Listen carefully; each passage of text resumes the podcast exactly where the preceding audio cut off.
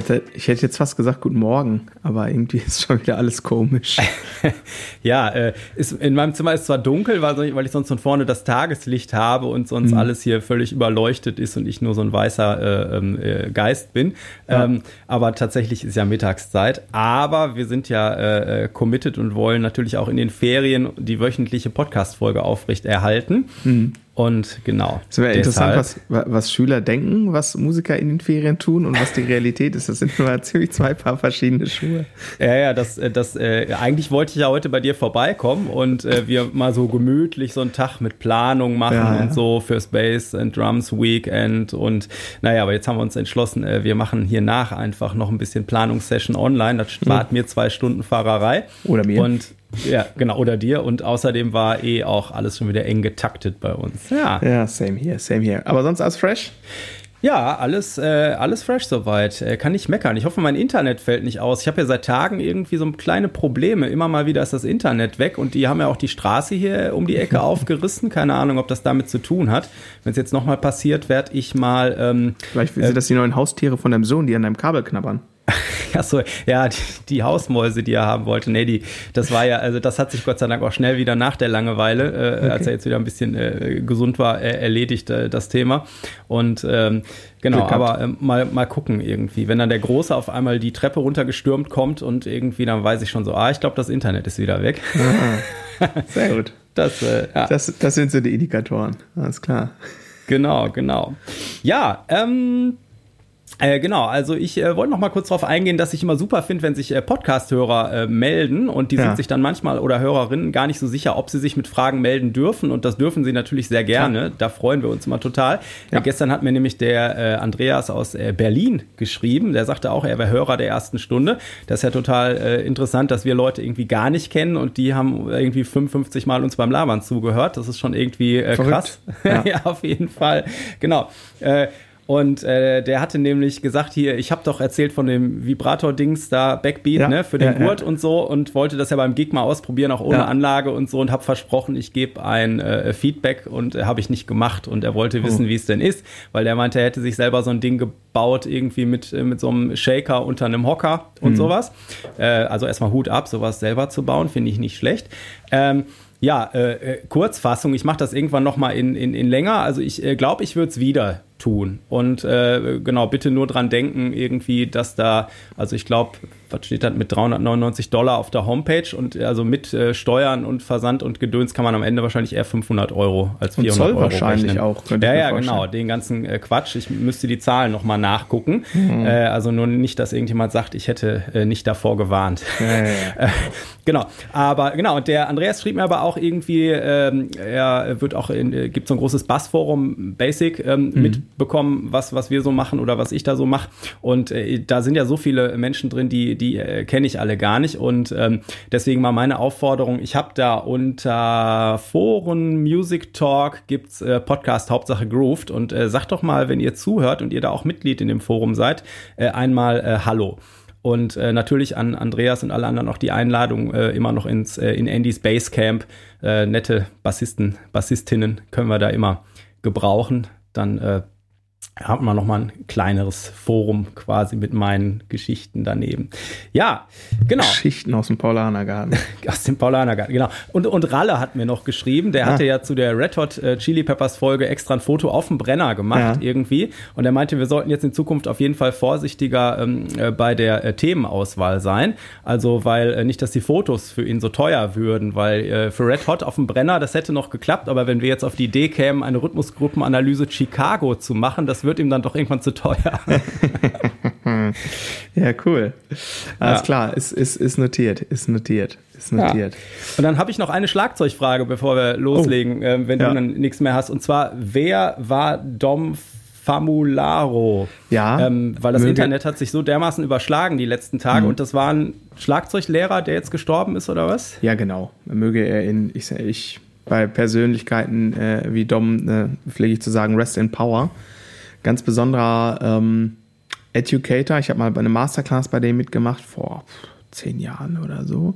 Und ähm, das ist so ein ähm, krasser Player gewesen, aber der war noch bekannter eher so als Educator und jemand, der so quasi auch so, ich will nicht sagen, der hat das Prinzip Drum Clinic und Masterclass erfunden, aber es ist so einer der ersten, die so quasi bekannt ähm, geworden sind, auch durch sehr technisches Spiel und der hat sich aber immer mehr als ähm, Educator und Mentor quasi gesehen, auch fantastischer Musiker. Und ähm, es ist krass, bei dem Laufen einfach so liefen ganz so viele Knotenpunkte ähm, zusammen. Also Leute, die bei ihm Unterricht hatten und dann wirklich krass was geworden sind. Und ähm, genau, das ist so einer von den drei, vier Master-Teachern. Also so äh, Freddy Gruber geht, äh, äh, geht so in die Richtung Gary Chafee. Das, ne, also so, ich sage jetzt mal, die Lehrer von Weckel und Collar Utah, so die Abteilung. Und äh, was äh, den Dom besonders ausgezeichnet hat, äh, ich spreche jetzt aus meiner Perspektive, gesagt, ich durfte ihn mal in Real Life im, erleben auf einer Masterclass und habe dann auch nochmal ähm, Unterrichtsstunden bei ihm genommen. Ähm, der hat halt so eine ich würde sagen, quasi sowas, was man sich als klassisch amerikanische Art vorstellt, eine extremst positive, energetische Art. Ähm, und ähm, der war einfach ähm, blessed with love, würde ich sagen. Und der hatte so, so der, der hat einfach so eine Energie transportiert und der hat es immer geschafft, Leute echt äh, ähm, weiterzubringen. Also ähm, spielerisch, aber auch äh, vom Kopf her, ne, was ja eigentlich irgendwie viel wichtiger ist als das ja. Spielerische. Und zwar eine ganz besondere Persönlichkeit, der jetzt einige Jahre, glaube ich, gegen den Krebs gekämpft hat. Mhm. Und ähm, genau. Und ja, möge er in Frieden, vor allem aber in Power ruhen, weil die hat er definitiv gehabt. Ganz besonderer Mensch auf jeden Fall. Ja, mir sagte der Name irgendwie gar nichts und dann äh, habe ich aber mal, weil wirklich alle, die ich kenne, auf einmal mhm. ihre Geschichte mit ihm gepostet mhm. haben und so, äh, gedacht, krass, äh, guckst du mal nach mhm. und habe auch so ein paar ähm, Reden, so Eröffnungsreden von mhm. irgendwelchen Workshops und Clinics von ihm gesehen. Ja. Und äh, äh, das war total mega. So, mhm. das, äh, wo, er, wo er sagt, irgendwie, äh, ihr habt alles, äh, was ihr braucht, irgendwie, um, um äh, Kunst oder Musik zu machen.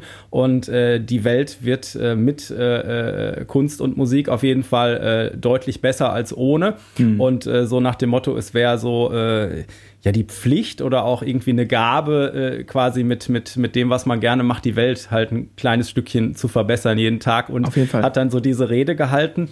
Ähm, und äh, am Ende dann irgendwie sowas so und jetzt äh, geht raus in die Welt so und tut mhm. es halt ne und ich, ich war quasi schon auf dem Sprung so ne mhm. also das war mhm. äh, mega also sehr ja. äh, sehr motivierender Typ auf jeden Fall ja sehr infectious und so ich sag mal Empowerment das war war, war so sein Thema also durch das Medium Drum Kit ähm, genau ganz ganz besonderer Typ und ähm, ja der hat auf jeden Fall Spuren hinterlassen das äh, kann man mal sagen ja, ja. genau ja das mal dazu. Habe ich dich aufgeklärt, hoffe ich.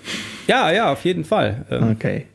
Ja, äh, machen wir doch quasi in der Rubrik in Anführungsstrichen ja äh, äh fast weiter. Ähm, Thema der heutigen Folge. Ich habe das, ich sag dir gleich, warum ich den Titel so gemacht habe. Das ist nämlich ein Zitat aus einer Musikerbiografie. Ah. Toto aka das A-Team. genau. Also soll ich, äh, soll ich sagen, woher, aus welcher Biografie das stammt? Äh, ähm, oder weißt du es vielleicht sogar? Ich, äh, nee, ich kann nur raten. Eddie Van Halen. Nee. Aber, aber Instrument stimmt. Äh, Eric Clapton.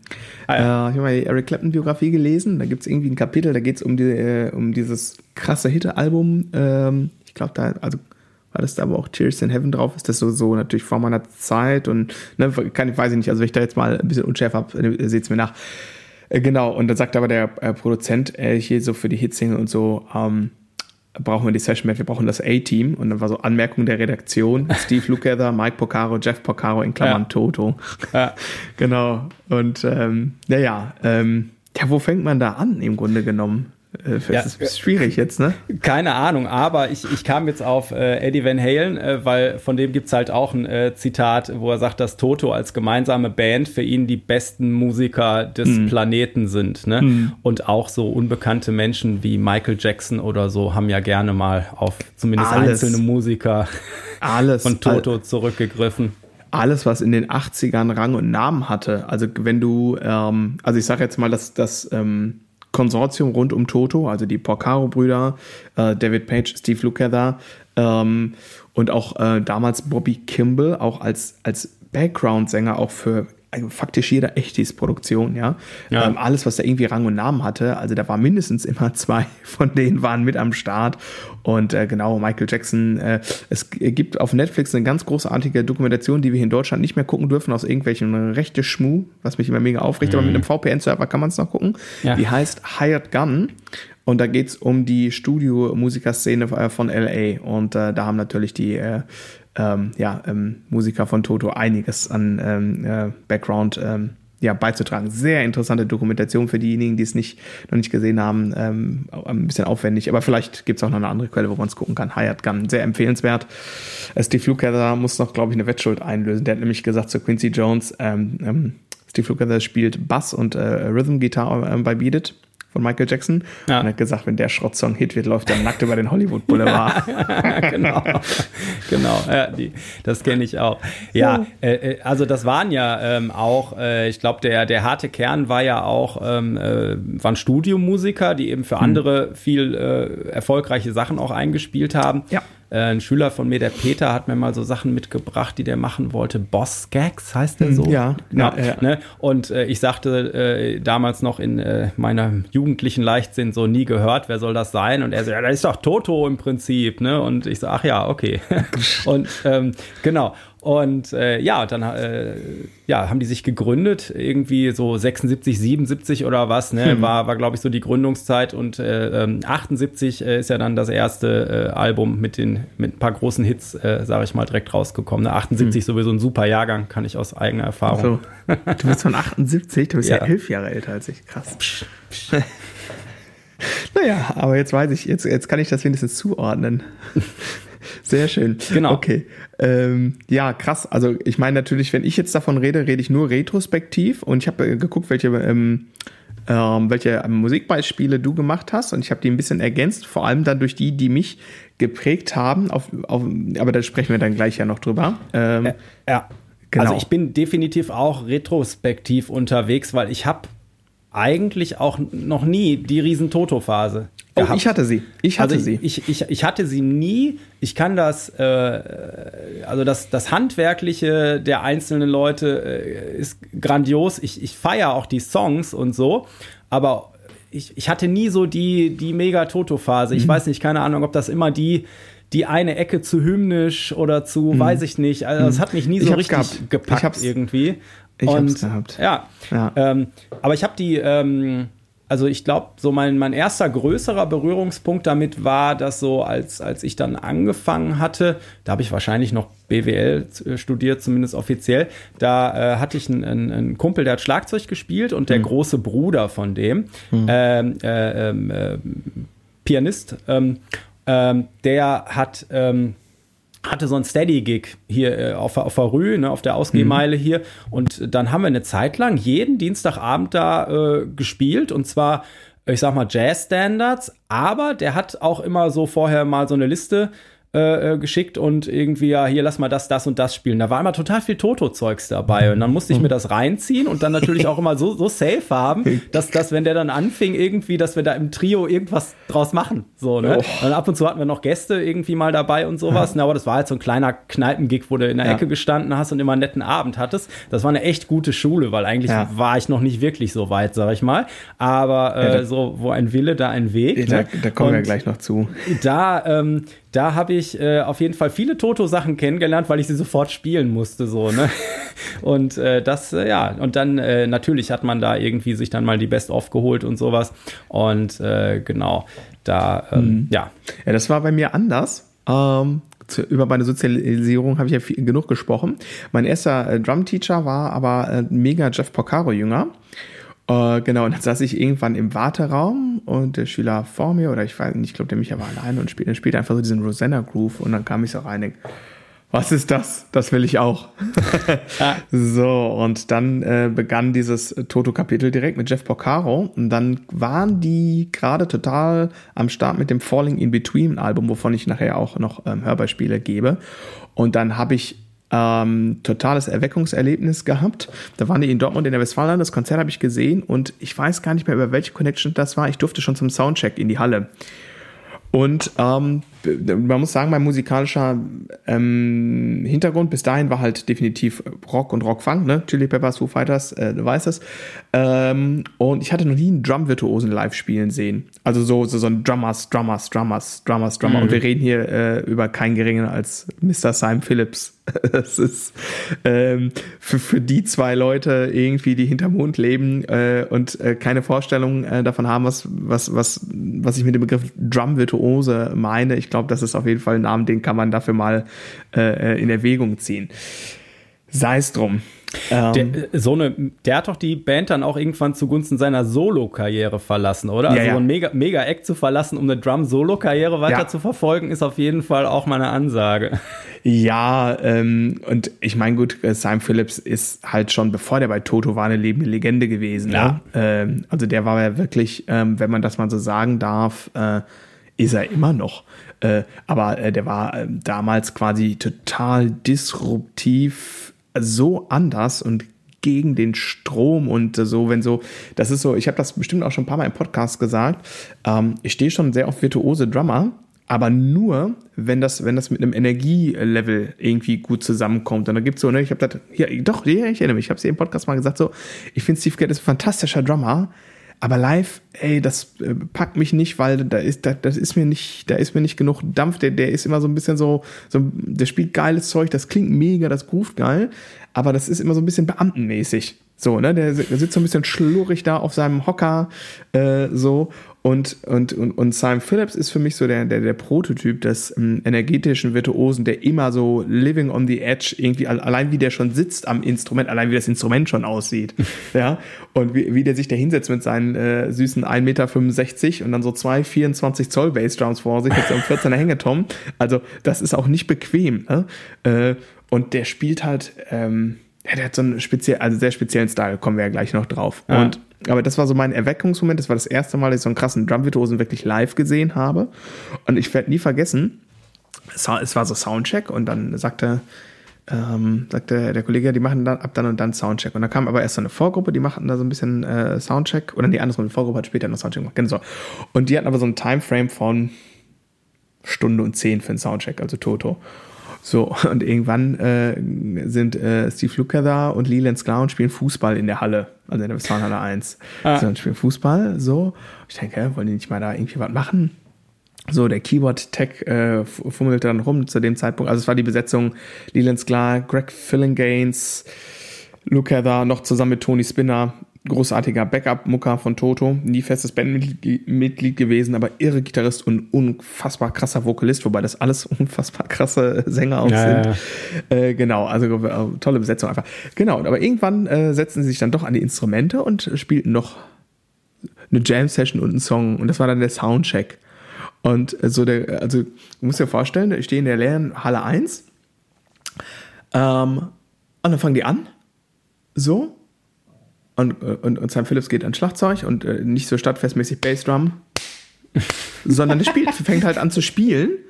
Und der Tonmensch irgendwie, das ist ja auch noch so, so, es gab schon digitale Pulte, aber du musst es schon noch mehr manuell machen, ne? wie das ja. heutzutage ist. Ne? Genau, aber der Tonmensch machte so und der, der spielte halt da einfach direkt Grooves und bla und so, alles klar. Dann kam Mike Porcaro, äh, Lee äh, auf die Bühne, spielte so ein bisschen Bass, okay, cool, super. So, und dann jamten die ein bisschen rum und die fliegt schon alles weg irgendwie so, weil, oh mein Gott, wie kann man denn so spielen, ne? So, ja doch, ne, noch gar nichts gemacht heute so. Genau, haben wir noch irgendwie so einen Song gespielt und dann war der Soundcheck fertig und dann kam dann die Vorband irgendwie. Die Vorband hat achtmal so lange Soundcheck gemacht wie die Hauptband da. Genau, und dann war halt das Konzert und das Konzert war echt ein Aha-Erlebnis. Das war echt, ähm, ich hätte fast aufgehört damit Schlagzeug spielen, weil mich das so mitgenommen hat. äh, ich ich habe das nicht verstanden, was der macht und wie der das macht. Also es war ah. mich total weggeblasen und so überfordert auch. Ich konnte die ganzen Reize gar nicht so, ich habe noch gar nicht alles verstanden. Ne? Ähm, ja. und, ähm, und das war so far away, ähm, was der da stellenweise gemacht hat. Äh, das hat mich erstmal so ein bisschen, ähm, erstmal ein bisschen runtergezogen.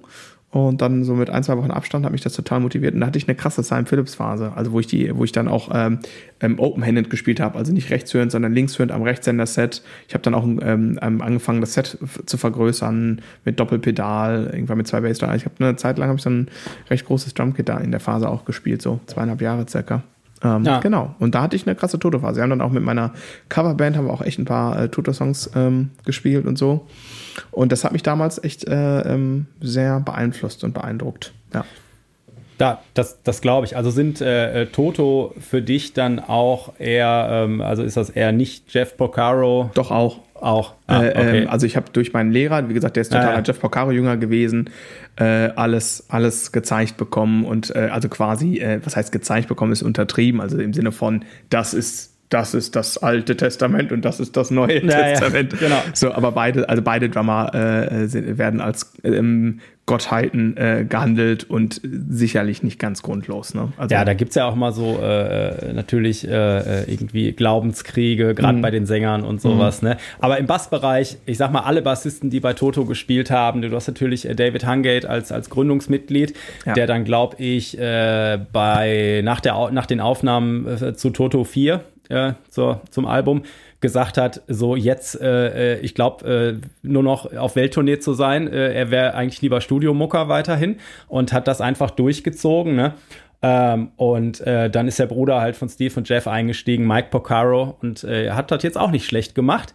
Und äh, genau, und du hast sie dann schon nach 2007 gesehen, weil ab dann ist er quasi krank geworden und musste, sag ich mal, schon äh, in, in Rente gehen, bevor er auch irgendwann äh, gestorben ist. Ne? Mhm. Und da hat eben äh, Leland Sklar äh, das äh, eine Tour gespielt ja, und äh, genau. dann hat auch noch äh, jemand wie Nathan East auch mal eine Tour gespielt. Also ja. die konnten auch immer ins oberste Regal greifen, müssen sie natürlich auch, ja, damit das nicht abfällt. Ne? Also da sind natürlich alle, alle vier Mega-Bassisten gewesen und ich habe gerade gesagt, ähm, ja, ich hatte nie die riesen Toto-Phase, aber alle vier Bassisten sind einfach so, wenn du dir die Sachen anguckst, so, da findest du so viel Inspiration und ob das jetzt äh, Timing ist oder äh, Leland's klar, wie, wie, der einfach auf der Bühne, äh, den hatten wir jetzt ja auch schon mehrfach in, in mhm. unterschiedlichsten äh, Bands, wo mhm. der mit auf der Bühne gestanden hat, ne? Mhm. Und äh, das ist, das ist ja einfach auch, auch äh, krass. Äh, ich, ich zitiere Simon Phillips. Ähm, es gibt auf dieser, es gibt diese, dieses Konzert, was ich in Dortmund gesehen habe, da gibt es eine Live-Aufzeichnung. Davon will ich gleich auch was zeigen. Und die Vorbereitungsphase für Leland's klar, die war sehr kurz für die Tour, ja. weil äh, Mike Porcaro hatte irgendwie so einen Schub von dieser, war das ALS? Irgendwie ja. so eine Nervenkrankheit. Ja, hat er ne? gehabt, ja. Äh, und das war so ganz kurzfristig. Irgendwie, die hatten, glaube ich, einen Probetag oder so mit Leland. Also wirklich so mega kurzfristig. Und ja. Simon Phillips sagte dann in diesem Interview, kannst du auf der DVD gucken, äh, wurde dann so gefragt, und wie ist das jetzt mit einem anderen Bassisten? Und dann sagt er, das ist immer eine spannende Energie und so. Und aber er sagt, dann sagt Simon Phillips, Allianz klar, macht ihm ein bisschen Angst. Also die haben irgendwie nur so eine Probe zusammengespielt und die erste Show irgendwie äh, locker aus dem Hosenbein einfach ja. äh, without any effort äh, mit bestmöglichem Sound und Groove und fehlerfrei sowieso äh, einfach mal äh, äh, ja, rausgehauen so, ne? Und, und, die machen ja schon stellenweise sehr komplexes, wirres Zeug. Das ist ja jetzt nichts so. Also es gibt ein paar Songs, da kann man schon mal auch mal ein bisschen mitspielen, aber es ist also so, es ist kein Song einfach die ganze Zeit, ne? Das gibt's da nicht so richtig, ne? Ja, komm, ich, äh, da würde ich direkt meinen, wo wir gerade beim äh, Lenens klar sind, äh, der hat ja, ähm, als wir alle während Corona zu Hause gefangen waren, hat er sich angefangen, täglich vor seinen Rechner zu setzen und ja. ein Video aufzunehmen ja. und hat äh, einfach Songs mitgespielt, äh, meistens Sachen, die er irgendwann äh, auch mal live schon gespielt hat oder auf Platte, mhm. was, was ein erschreckender Katalog ist. und äh, auch da also, äh, also das, das, da gibt es so viele, ich weiß nicht, bis, bis äh, wie viel hundert der gekommen ist. Ne? Und da gibt es mhm. in irgendwelchen Foren Leute, die haben jedes einzelne Video transkribiert und das zur Verfügung gestellt. Das heißt, da hätte ich eigentlich drei Leben jetzt, um zu, daran zu arbeiten. Also äh, Leute, wer noch ein bisschen äh, Langeweile hat, äh, äh, da findet ihr ganz viel tolles Material im Netz mhm. und ich werde mal dieses Video auch verlinken. Und zwar nehmen wir hier mal Georgie Porgy, mhm. ähm, ne, auch 1978 auf Toto auf der ersten Platte. Und ähm, ja, da sitzt Leland halt zu Hause und, und äh, spielt halt ähm, äh, einfach mit, glaube ich, der Live-Aufnahme, wo er auch gespielt hat, mit. Mhm. Ähm, und da ist halt völlig erschreckend, also da kommen diese da, da, da, da, da, da, da, diese, diese Kicks, ne? Und mhm. einfach, wie sehr in, in, the pocket das ist. Und äh, ja, wir dürfen ja immer nur die 30 Sekunden hier äh, mhm. zeigen. Äh, ich, ich wusste gar nicht, welche 30 Sekunden ich nehmen soll, was natürlich alles toll ist, aber das Video mhm. werden wir auf jeden Fall verlinken. Ja, verstehe ich. Wir werden dieses Mal, glaube ich, einige Videos auch verlinken. Okay, ich hau mal rein hier. Ja.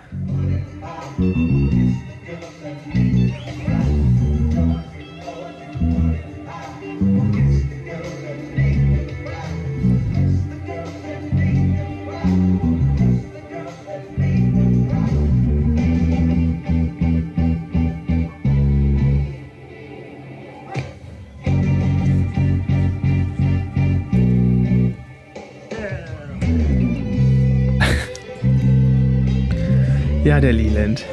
Ist, ist jetzt leider nicht die geilste Soundqualität, nee. aber guckt euch dieses Video an, allein wie er da sitzt und äh, sein Gesicht und wie er dann auch in dieser Lücke yeah mhm. sagt. Und das mhm. ist so, ist herrlich. Ja. Und da gibt's so, also der hat mehrere Toto-Nummern da ja. auch, auch gemacht. Und äh, das, äh, wenn ihr noch ein bisschen Inspiration haben wollt, falls ihr die Nummern mal live spielt mit eurer Coverband. Hm, äh, macht weil er, eine Schülerin von mir.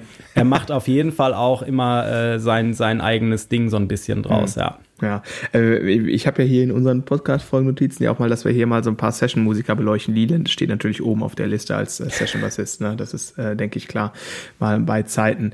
Äh, ja, wie gesagt, den Song spielt gerade eine äh, Schülerin auch von mir. Genau. Ähm, wo wir gerade, ich finde jetzt dann, komm, wir gehen mal rein in eine Live-Aufnahme. Ja, und zwar von dem Toto Drum Song schlechthin.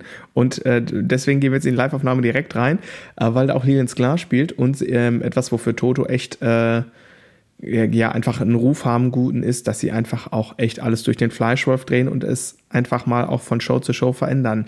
Und auf dieser Show, die ich gesehen habe, haben sie Rosanna halt echt zur Hälfte sehr um, umarrangiert. Ich mach mal an. Okay.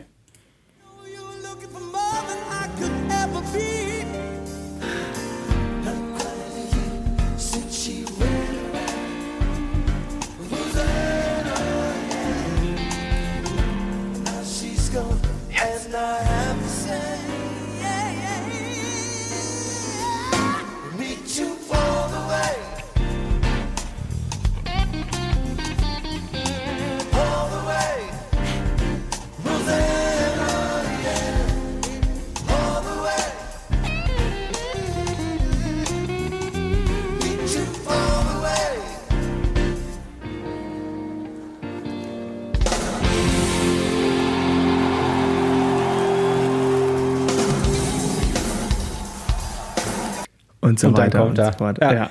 Genau. An, an der Stelle können wir dann auf die Folge 26 äh, Shuffle Grooves äh, verweisen, die wir gemacht haben. Da genau. geht es dann quasi genau mit dem Groove weiter. Ja, genau, weil ich habe ihn natürlich hier, also äh, ich, weil, weil wir jetzt gerade auf Leland kamen irgendwie ja. äh, und äh, boah, ist das einfach irre. Also hier einmal das Original und einer der vielen Gründe, warum Jeff Porcaro eine Legende ist.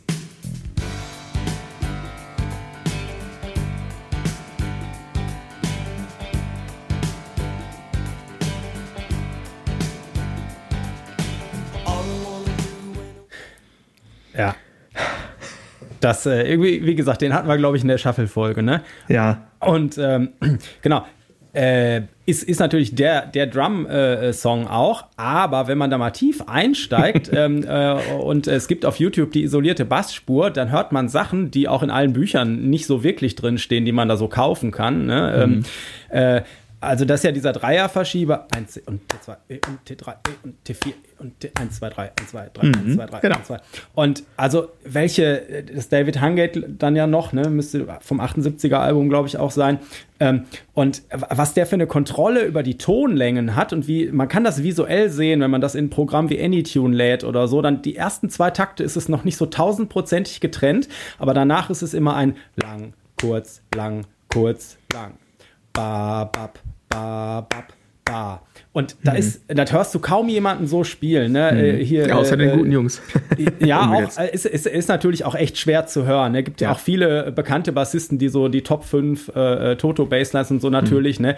Und ähm, aber ich, äh, du kannst da überall noch so viel tiefer einsteigen, weil die durch ihre äh, Studioarbeit, die die alle vorher schon gemacht haben, natürlich irgendwie, äh, äh, wir haben äh, bei Kreativität oder auch bei Groove in diversen Folgen natürlich über darüber gesprochen, welche Bestandteile Musik so alle hat, ne? Mhm. Und äh, bei den Jungs ist selten irgendwas zufällig. Also die wissen bei Dynamik, Phrasierung, äh, Tonlängen und äh, alles wissen die schon ziemlich genau, was sie wollen. So, ne? Und äh, hört euch das mal an, verlinken wir auch. Ich habe da mal zwei Beispiele vorbereitet. Mhm. Ähm, einmal dieses lang-kurz, könnt ihr mal drauf hören. Und dann äh, gibt es dann noch das Beispiel Nummer zwei, das ist dann dieser Slap-Part, der steht nämlich auch in allen Büchern komisch und unnötig kompliziert, wenn man so spielt, wie es in den Büchern ist manchmal. Und deswegen äh, hört euch das mal an. Kannst du einfach nacheinander mal. Okay.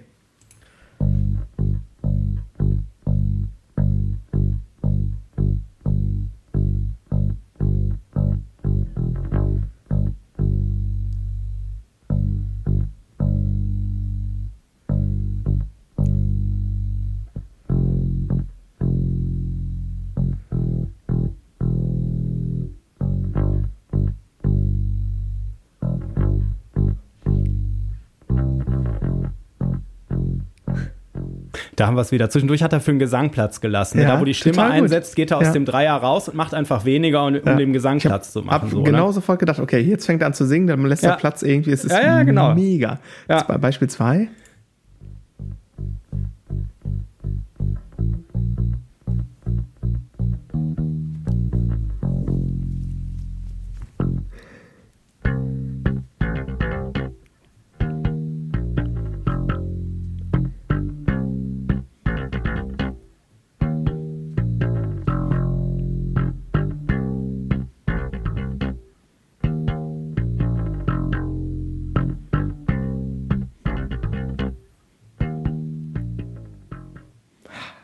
Warte, dann jetzt noch mal einmal komplett. Gleiche Stelle.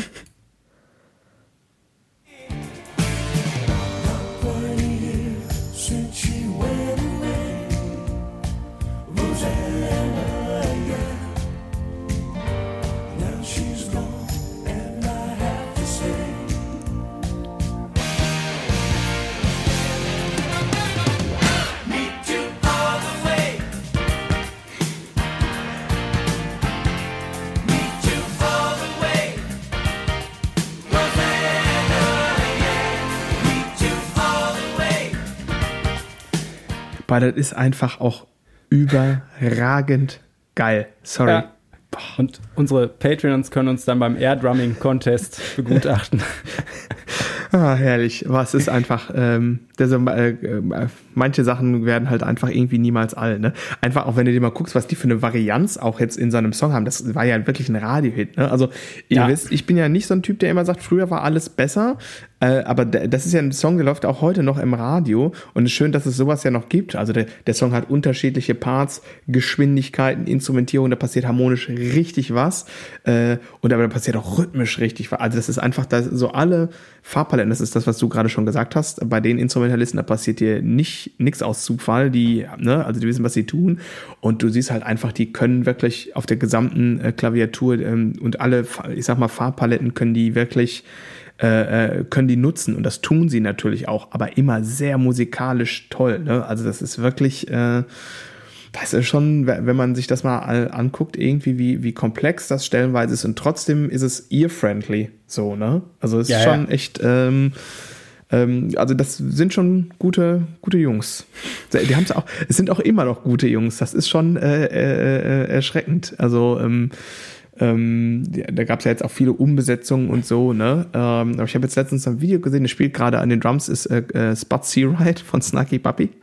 Spielt gerade Drums äh, bei Toto. Also da hat doch auch mal der, wie heißt denn dieser Drummer, der dieses Trio hatte, was auch so wunderbar schräge Sachen gespielt hat? Keith ähm, Carlock hat Ja, genau, Keith ja, Carlock, Keith, genau, das ist natürlich auch mega. Ja. ja. Ja, genau, Keith Carlock fand ich auch spannend. Und die hat noch einige andere, eine Zeit lang war auch noch Shannon Forrest, der, der sehr, ich sag mal, Jeff Porcaro-mäßig angelehnt. Ähm, genau. Äh, aber ich sage jetzt mal, die beiden Hauptdrummer in dieser Band, ohne dass ich die anderen jetzt gering schätzen will, aber die beiden Drummer, die am längsten gespielt haben, das, zwei Stück, das ist Jeff Boccaro gewesen und natürlich Simon Phillips. Und das ist übrigens sehr interessant auch. Damals äh, Jeff Boccaro 1992 verstorben. Ähm, das sind zwei sehr unterschiedliche Player gewesen. Also wirklich ja. extremst unterschiedlich. Ne? Also Jeff Porcaro, äh, beides auch totale Studio-Dudes. Ne? Ähm, aber Jeff Porcaro war immer ein eher jemand, der eher weniger Noten gespielt hat und, und ähm, ja, so ähm, der war auch edgy, aber der, aber anders. Also, ne, äh, äh und, und äh, Simon Phillips ist halt so, ja, wie würde man das klassifizieren? Fusion? Also Jazz und Rock, das sind so ja, die, die beiden äh, Sachen und beides auf äh, absurd krassem Niveau und aber halt so vom, von, also auch optisch, wenn du die beiden so siehst, wie die quasi am, am Set sitzen und sich geben, also wirklich ähm, sehr unterschiedliche Spektren, sozusagen, äh, sehr unterschiedliche Enden des Spektrums. Ähm, und das war äh, eine spannende musikalische Entwicklung. Also, wie gesagt, retrospektiv jetzt aus meiner Sichtweise, ne? Aber ähm, ja. ähm, schon interessant, weil zwei sehr unterschiedliche Spielertypen, ja.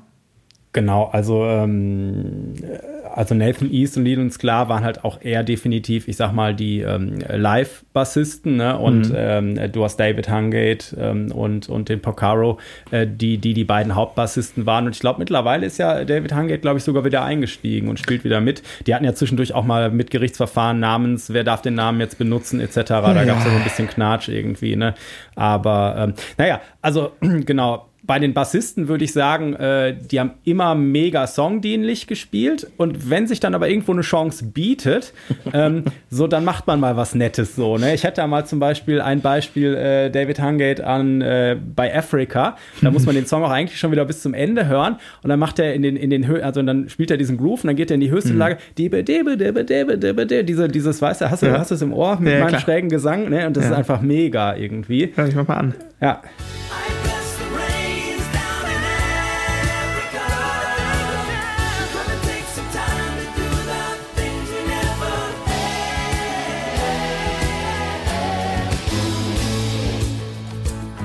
Ja, jetzt noch nicht. Nächste Runde.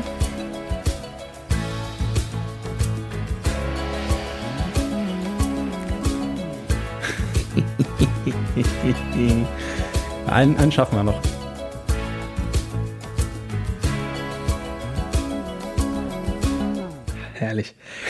Das ist einfach so schön. Ich, ich könnte jetzt unterschiedlichste Versionen von Africa hier, ja. äh, von den Live-Versionen, ne, wie sie auch, äh, klar, die Hits, die haben sie immer wieder mal auch wirklich ordentlich durch die, durch die, na, wie sagt man, durch den Fleischwolf gedreht. Ich erinnere mich an ein so ein Ding, was ich mal gesehen habe, auch live, äh, ich glaube in Hamburg oder so.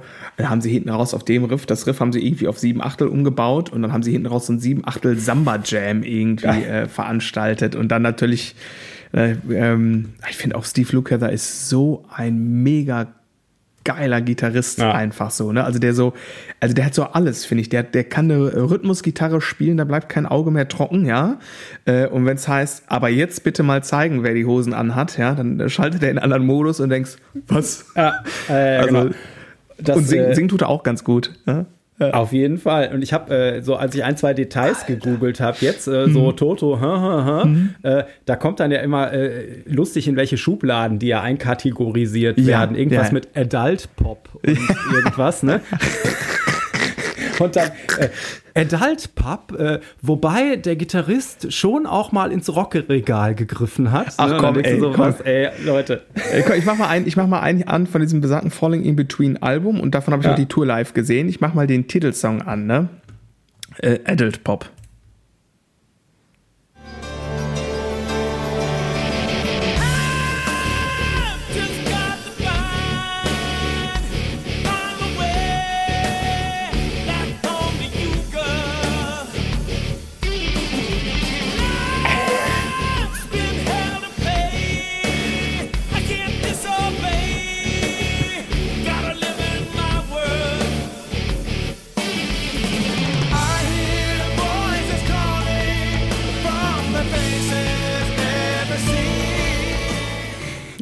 So, viel mal zum Thema Adult Pop.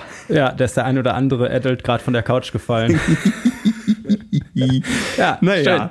Ja, total. Ja, also wenn die wollten, konnten die natürlich total äh, äh, rocken auch. Ne? Ich habe ähm, äh, gibt gibt hier äh, was ist denn diese eine Live-Platte? Äh, ist das Live in Amsterdam oh, oder so? Ich genau. liebe dieses Album. Ja, und da ist ja äh, da, da, da machen sie so geil ähm, Hold the Line und dann kommt die Bandvorstellung. Ja, da jammen ja, sie auf so einem kleinen Basslick irgendwie und dann gehen sie in I Can't Get Next to You rüber. ne? Und das ist auch mega Riff irgendwie. Das habe ich habe ich einen Hörschnipsel von. Wenn du den mal reinhaust, direkt der passt zu deinem ja.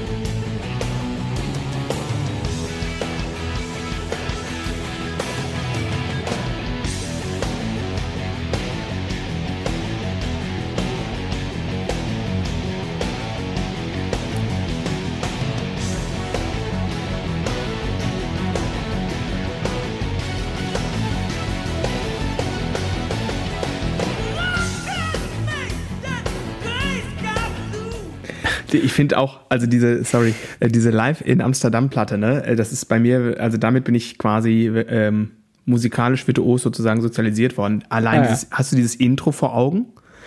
Da machen sie doch so, also auch das wieder komplett, also so drei Songs ineinander, hintereinander mhm. so komplett umarrangiert. Weiß ich noch, Simon Phillips geht ans Drumset, spielt so ein mega Tom Groove, irgendwie mit diesem Sound einfach. Ich habe hier gleich mal ein, zwei Soundbeispiele, so nach dem Motto, wo ich sagen würde, so sollte ein Schlagzeug klingen. So, irgendwie so ein eine Million Toms und dann irgendwann die Gitarre. So mega fast schon Metal-riffig irgendwie. Ah. und dann haben sie das Girl Goodbye aber halt in so einer krassen Version. Dann machen sie so einen Metrum-Wechsel und dann geht's in äh, äh, Charles Anthem, also gehen dann in so, so ein Medium Shuffle und dann ähm, jetzt weiß ich gar nicht, wie der Song heißt. Verdammt, äh, mega. Da, da gibt es ein Video von, das so ein 10 Minuten Ding, das müsst ihr euch mal angucken und anhören. Also so, danach ist eigentlich äh, schon alles gesagt. Ja. Also, wenn, wenn, wenn das so eine, äh, es gab ja mal so Festivals, da haben die auch mal so mitten am Tag gespielt. Also, du willst ehrlich gesagt nicht die Band sein, die danach auf die Bühne muss, wenn da, ich sag jetzt mal, musikaffines Publikum ist. Ja, ich dachte auch gerade nach deiner, äh, hier, dein, dein, äh, deinen letzten Schnipsel irgendwie so, wenn du das jetzt bei Wacken abspielst, dann haben auch alle Spaß, glaube ich, so, ne? Das ist, äh, genau. Aber du sagtest gerade äh, Girl Goodbye, den habe ich auch mal irgendwann, weil ich die Nummer einfach mega fand, komplett für den Unterricht rausgeschrieben ah, und mach den doch mal einmal an. Da sind ja auch sehr viele schöne Parts einfach drin. Der hat so viele coole Parts, aber ihr müsst tatsächlich die Version von Live in Amsterdam hören und nicht die, der Andi hier äh, quasi rausgeholt hat. Ja. Aber ich mach sie trotzdem an.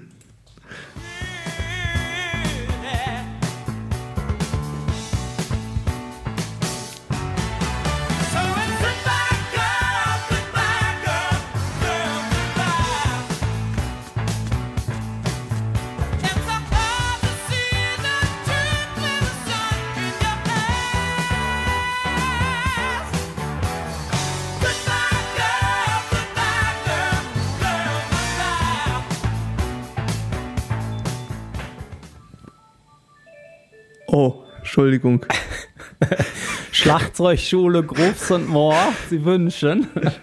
Ja, sehr schön. Ich dachte, jetzt kam doch, jetzt kam doch dieser Moment, wo sie noch mehrstimmiger, mehrstimmig singen. Ja, genau. Da, da, da, Aber äh, hier, ich verlinke, äh, sag mir gleich, ich schicke dir den Link. Ähm, ähm, für die, für die Live-Version, weil da, also da bleibt wirklich kein Auge mehr trocken. Aber auch so natürlich ein mega krasser Song irgendwie, ne? Ja, und das, das ist auch total interessant, auch bei den Live-Versionen. Ich glaube, auch bei der Nummer, so der ein oder andere Leland macht das auch, äh, vielleicht hm. die anderen Jungs aber auch live, dass sie einfach auch hier und da mal noch was slappen, was vorher mal Fingerstyle war oder hm. das einfach auch ein bisschen rumdrehen. Und du hast ja gerade auch diese, ähm, äh, war das Hold the Line, ne, was sie ganz anders gespielt hatten, was du gerade hattest, ne?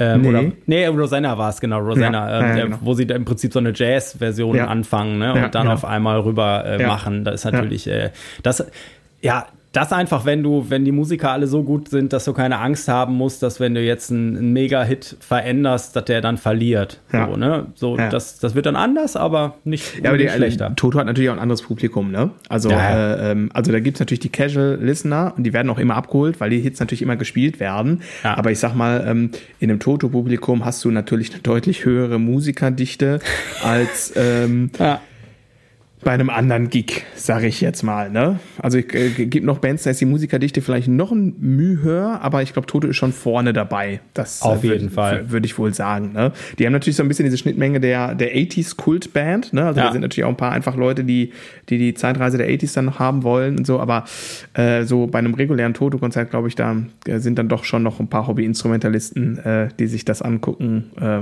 und wo die Kinnlade runterfällt. Ich hatte gerade so ein Beispiel. Äh, ich hatte gesagt, ich möchte mal eins zwei Beispiele hier für Simon Phillips und Drum Sound geben, so nach dem Motto, ähm, so müsste ein Schlagzeug klingen. Und du als alter Coverband-Mucker weißt natürlich, der meistgespielte Song äh, vom Tontechniker, um die PA einzumessen, ist der da.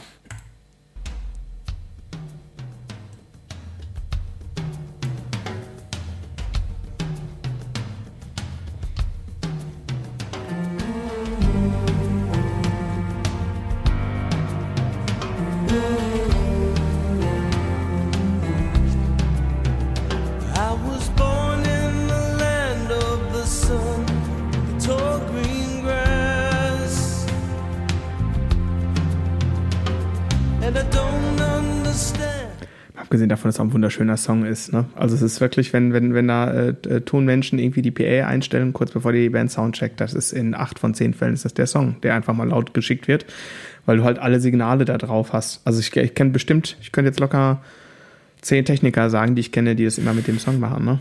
Ja, das, das tief, tiefen Bässe, wenn die einsetzen und so, ne? Ja, und auch die Drums, weil die halt echt ja. klingen, ne? Ähm, und also das ist wirklich so eine absolute, auch äh, in vielen, also viele auch Studio-Tontechniker äh, nutzen die Platte tatsächlich als Referenz äh, für einen guten Drum-Sound. Ich gebe mal ein zweites Beispiel von der Platte. Und da, aus da mache ich direkt zwei Beispiele raus, weil wie krass kann man bitte Schlagzeug spielen?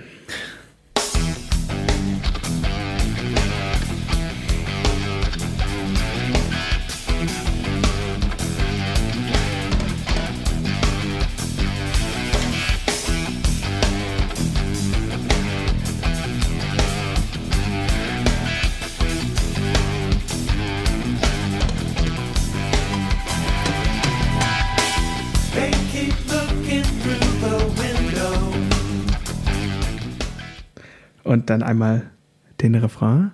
Das ist das erste Album, wo Sam Phillips spielt, das Tambo-Album. Ja.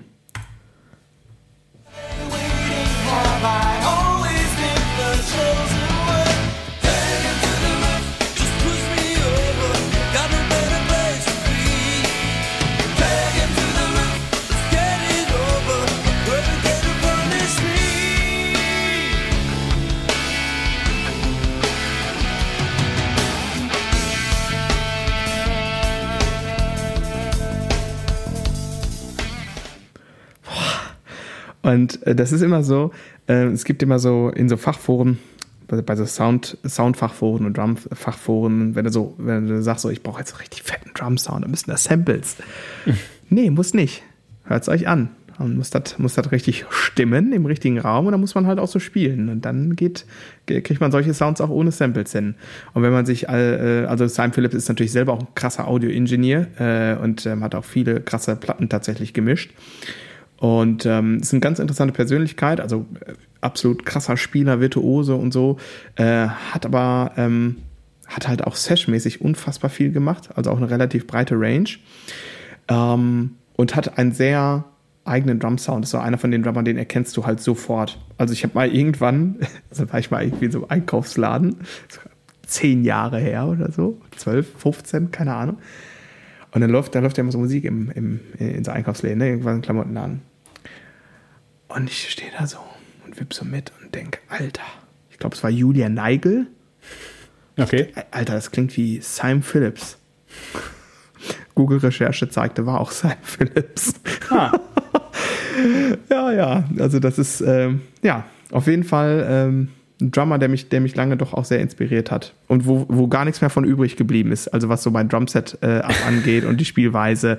Außer so diese, diese, äh, diese Intention, äh, was, was Playing on the Edge angeht, wenn's, wenn, wenn wir über eine ähm, Live-Situation sprechen.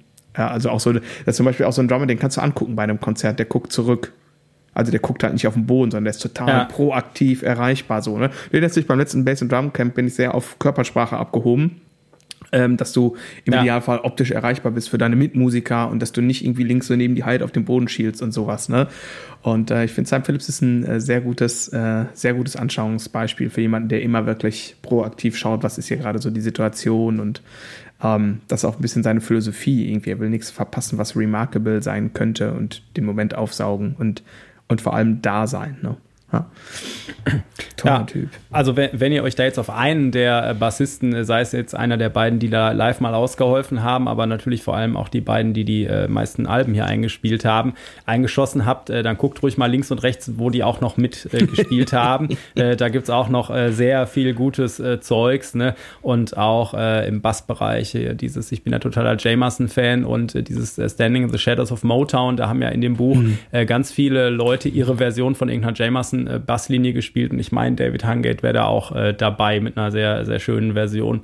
Und äh, ja, ne, also ich, und ich habe auch jetzt gemerkt, so ich äh, so ein paar Alben müsste ich noch mal hören. Da sind doch ein hm. paar Songs, die die ich nicht so wirklich auf dem Schirm habe. Hm. Ähm, aber äh, um einen kommen wir hier natürlich äh, nicht rum. Äh, habe ich gerade schon mal gesagt. Äh, hau doch mal Hold the Line noch mal rein. Das ist glaube ich der meistgewünschte Toto-Song im Unterricht auf jeden Fall. Echt?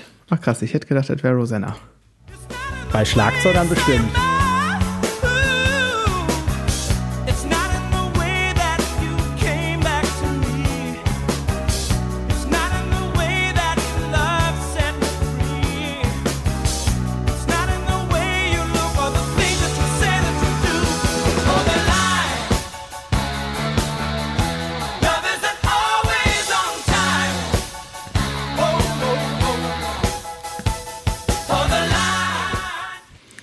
Boah, ich liebe diesen Song, ne?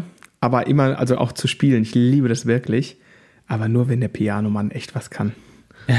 ja, der muss natürlich schön die Be Betonungen und so am Anfang da auch hinkriegen. Ich erinnere mich als blutiger Anfänger habe ich bei einer Coverband äh, äh, mitgespielt und äh, die haben sich da bei dem Intro gestritten, ob das jetzt ein Chromatakt ist oder irgendwas. Oh. Dabei macht er ja eigentlich nur diese Betonungsgeschichten ja. da. Ne, im, äh, Ah. Naja, also ich finde, äh, ich, ich mache mich jetzt mal unbeliebt, ne? Äh, liebe ähm, Coverbands, wenn ihr merkt, dass es Schwierigkeiten gibt, diese Songs zu covern, nehmt andere Songs.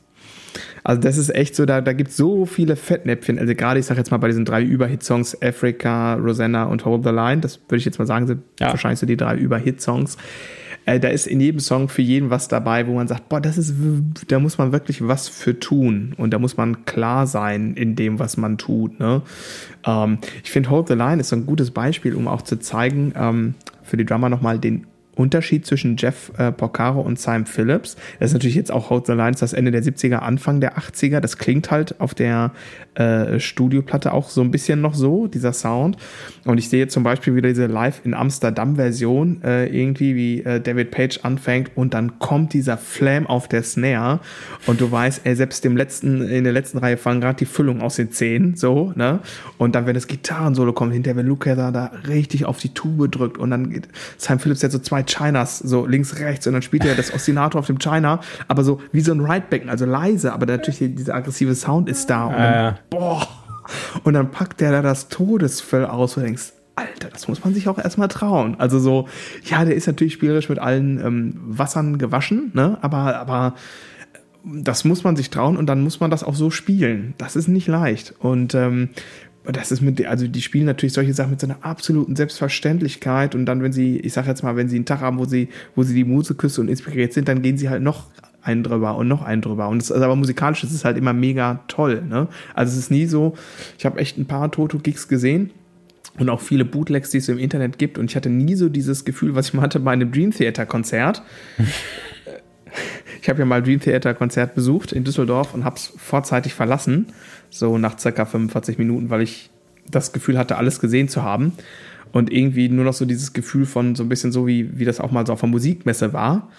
Ähm, also jemand macht vor, äh, was mit einer Gitarre machbar sein könnte. So ja. und aber nicht mehr so dieses emotionale, wir machen hier Musik zusammen.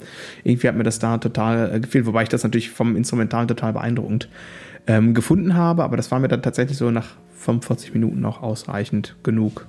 So, ne? Und das hatte, sowas habe ich zum Beispiel bei Toto nie empfunden, sondern war immer musikalisch sinnig, stimmig und emotional cool. So, ne? Ähm, aber wo, ähm, ich muss mal einmal auf dieses Adult Pop äh, zurückkommen. Ich, ich musste mich hier meinen Lieblings-Sechs-Achtel-Song, den ich mit allen meinen Schülern dann gerne mache, wenn die anfangen, sich mit Sechs-Achtel-Songs zu beschäftigen. Äh, der ist auch auf diesem Falling in Between-Album. Und ähm, wir reden natürlich vor allem über die sechs Achtel-Parts und nicht diesen komischen Neuner, den er da auf den Octobahns noch in der Strophe darüber spielt. Ich mach's aber trotzdem gleich auch mal an. Aber erstmal hier der Ref. In a hungry child's eyes They can't eat money or promises Give them your smile Try holding out your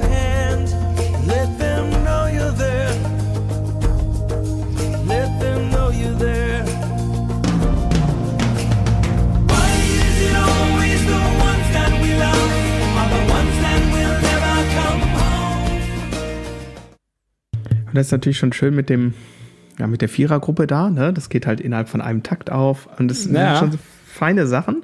Ähm, und ein total angenehmes Tempo, um auch mal so ein paar synkopiertere Sachen auszuprobieren.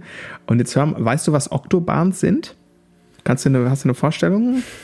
Nee, mal, nicht so direkt. Die, sehen aus wie so Wasserrohre, so ganz lange Ach Trommel so. mit ganz niedrigen äh, äh, Durchmesser. The Police, ja. äh, Stuart Copeland hat sowas gehabt ja, und Simon ja. Phillips sind so die einzigen beiden Drummer, die ich kenne. Äh, und Mike Portnoy natürlich. Aber, genau. Äh, und in der Strophe spielt er so ein lustiges, ähm, ja, Pattern darüber. Also man kann, also wo der Puls ist, da gibt es, sagen wir mal, drei Möglichkeiten, das zu hören. Äh, aber es ist 6-8 trotzdem.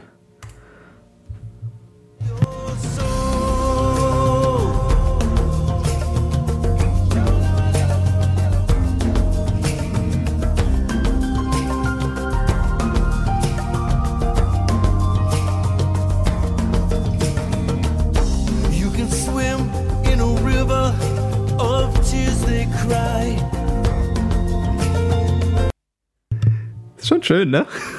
Ja, ist mega. Das, äh, das mit den unterschiedlichen äh, Pulsmöglichkeiten erinnerte mich jetzt an so eine Terrence-Probe, wo ich dann mit dem Pianisten und dem Schlagzeuger um Terrence rumstehe und sage, sag mal, wie fühlst du das? Und jeder klopft einen anderen Puls und er sagt, ja, könnte alles machen, ist gut. ja, schon schon, schon, schon äh, cool, ne? Schon, schon ausgechecktes Zeug irgendwie. Ja. Ich hatte auch so ein, auf diesem ersten Konzert bei diesem Erweckungserlebnis, da haben die so eine kleine Mini-Unplugged-Session gespielt und dann rollten die so ein kleines Drumkit noch ein Also, so, also ein normales Drum, sagen wir so, sie wollten ja. noch ein normales Drumkit rein.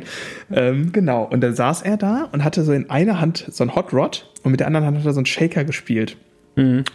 Und dann äh, machten sie so unplugged-mäßig, ähm, ich glaube, erst so eine Ballade, I'll, Be Over You oder so. Wunderschön mit, mit zwölfseitiger Gitarre. Oh ja, den habe letztens noch live gespielt. Ey. Oh, das geil. Mega. Das ist schon toll, ne? Ja. Und dann spielten sie äh, Stop Loving You den ich auch total mag, den wir irgendwie hier nicht drin haben jetzt in den Hörbeispielen, aber ich pack den Link. Das ist für die Drummer, das ist echt so der Todesmoment. Da spielt er mit dem linken Hand, nur den Hotford und der rechten Hand so einen äh, Sechzehntel-Shaker, so ein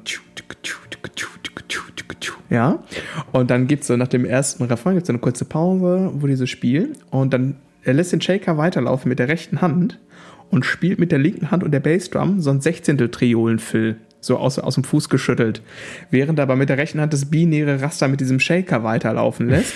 Und du siehst in dem Video, das ist äh, die Aufnahme ist von Paris, wie er sich irgendwie ein in die äh, in die ähm, ne, also wie er grinst irgendwie und noch irgendwie schnell äh, wo die linke Hand noch frei war, noch irgendwie nochmal so die Hyatt irgendwie anders einstellt, so während so zwei wirklich unterschiedliche Metren gegeneinander laufen und das aber natürlich trotzdem perfekt in Time ist und du denkst, ey, ey, ey, das ist schon frech, sowas zu spielen packe ich mal als Link noch mit rein. Guckt euch das mal an. Ich glaube, man kann das ganze Konzert auf äh, YouTube gucken. Ich, das ist wirklich sehr sehenswert.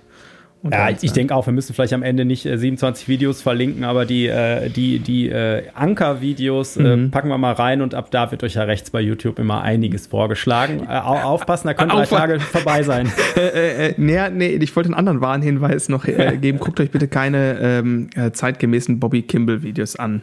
Und das passt auf mit schon mal, ne? Ja ähm, das, äh, das so viel Disclaimer muss, muss sein. Nicht alle haben es geschafft und ähm, das schon echt.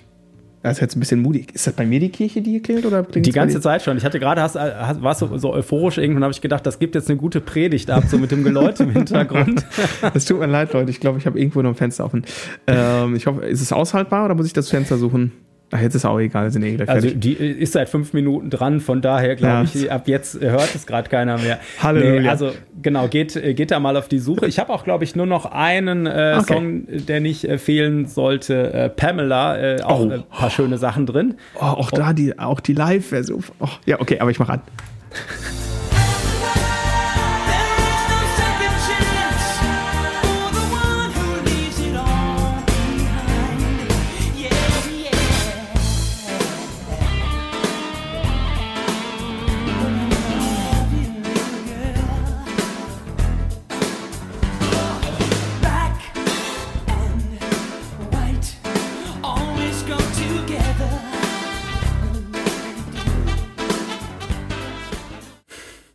Das ist so ein guter Song, ne? Aber habe ich den nicht sogar bei meinen Lieblingsgrooves irgendwie mal hier in der Folge gehabt und mich geoutet als Toto-Fan?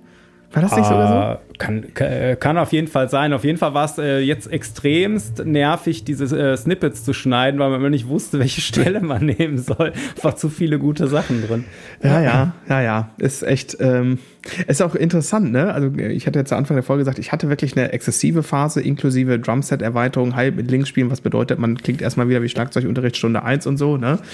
Ähm, im Nachhinein hat das meiner Entwicklung, gerade was so die äh, äh, Double Bass-Geschichte angeht, natürlich total geholfen. Ne? Ähm, und war natürlich total ähm, ja, erweiternd irgendwie für den Horizont. Ähm, auch so was so die polyrhythmischen Sachen angeht. Ähm, genau, aber es ist auch interessant, dass dann von manchen Sachen auch so gar nichts mehr übrig bleibt, also außer der Fähigkeit, das noch spielen zu können. Ne? Aber ja. also wenn du mit dir jetzt mich beim Spielen anguckst und mein Jumpset checkst, dann würdest du jetzt nicht sagen, dass, äh, dass ich äh, mal eine Simon Phillips Phase hatte. Also das ist halt wirklich eigentlich, außer so dieser, dieses, was ich gerade sagte, so dieses, ey, für den Moment spielen und wirklich energetisch am Start sein und optisch erreichbar sein. Äh, ansonsten äh, glaube ich nicht. Also, keine Ahnung, sollen natürlich wieder andere Leute dann sagen, ne? Aber ja. Ähm, ja, ich, ich finde ja auch, also, also manche Sachen aus den 80s zum Beispiel sollte man auch vielleicht in den 80s lassen. Das betrifft auch manchmal Bands, die da, die davor und dahinter gut waren oder so, ne? Aber äh, genau.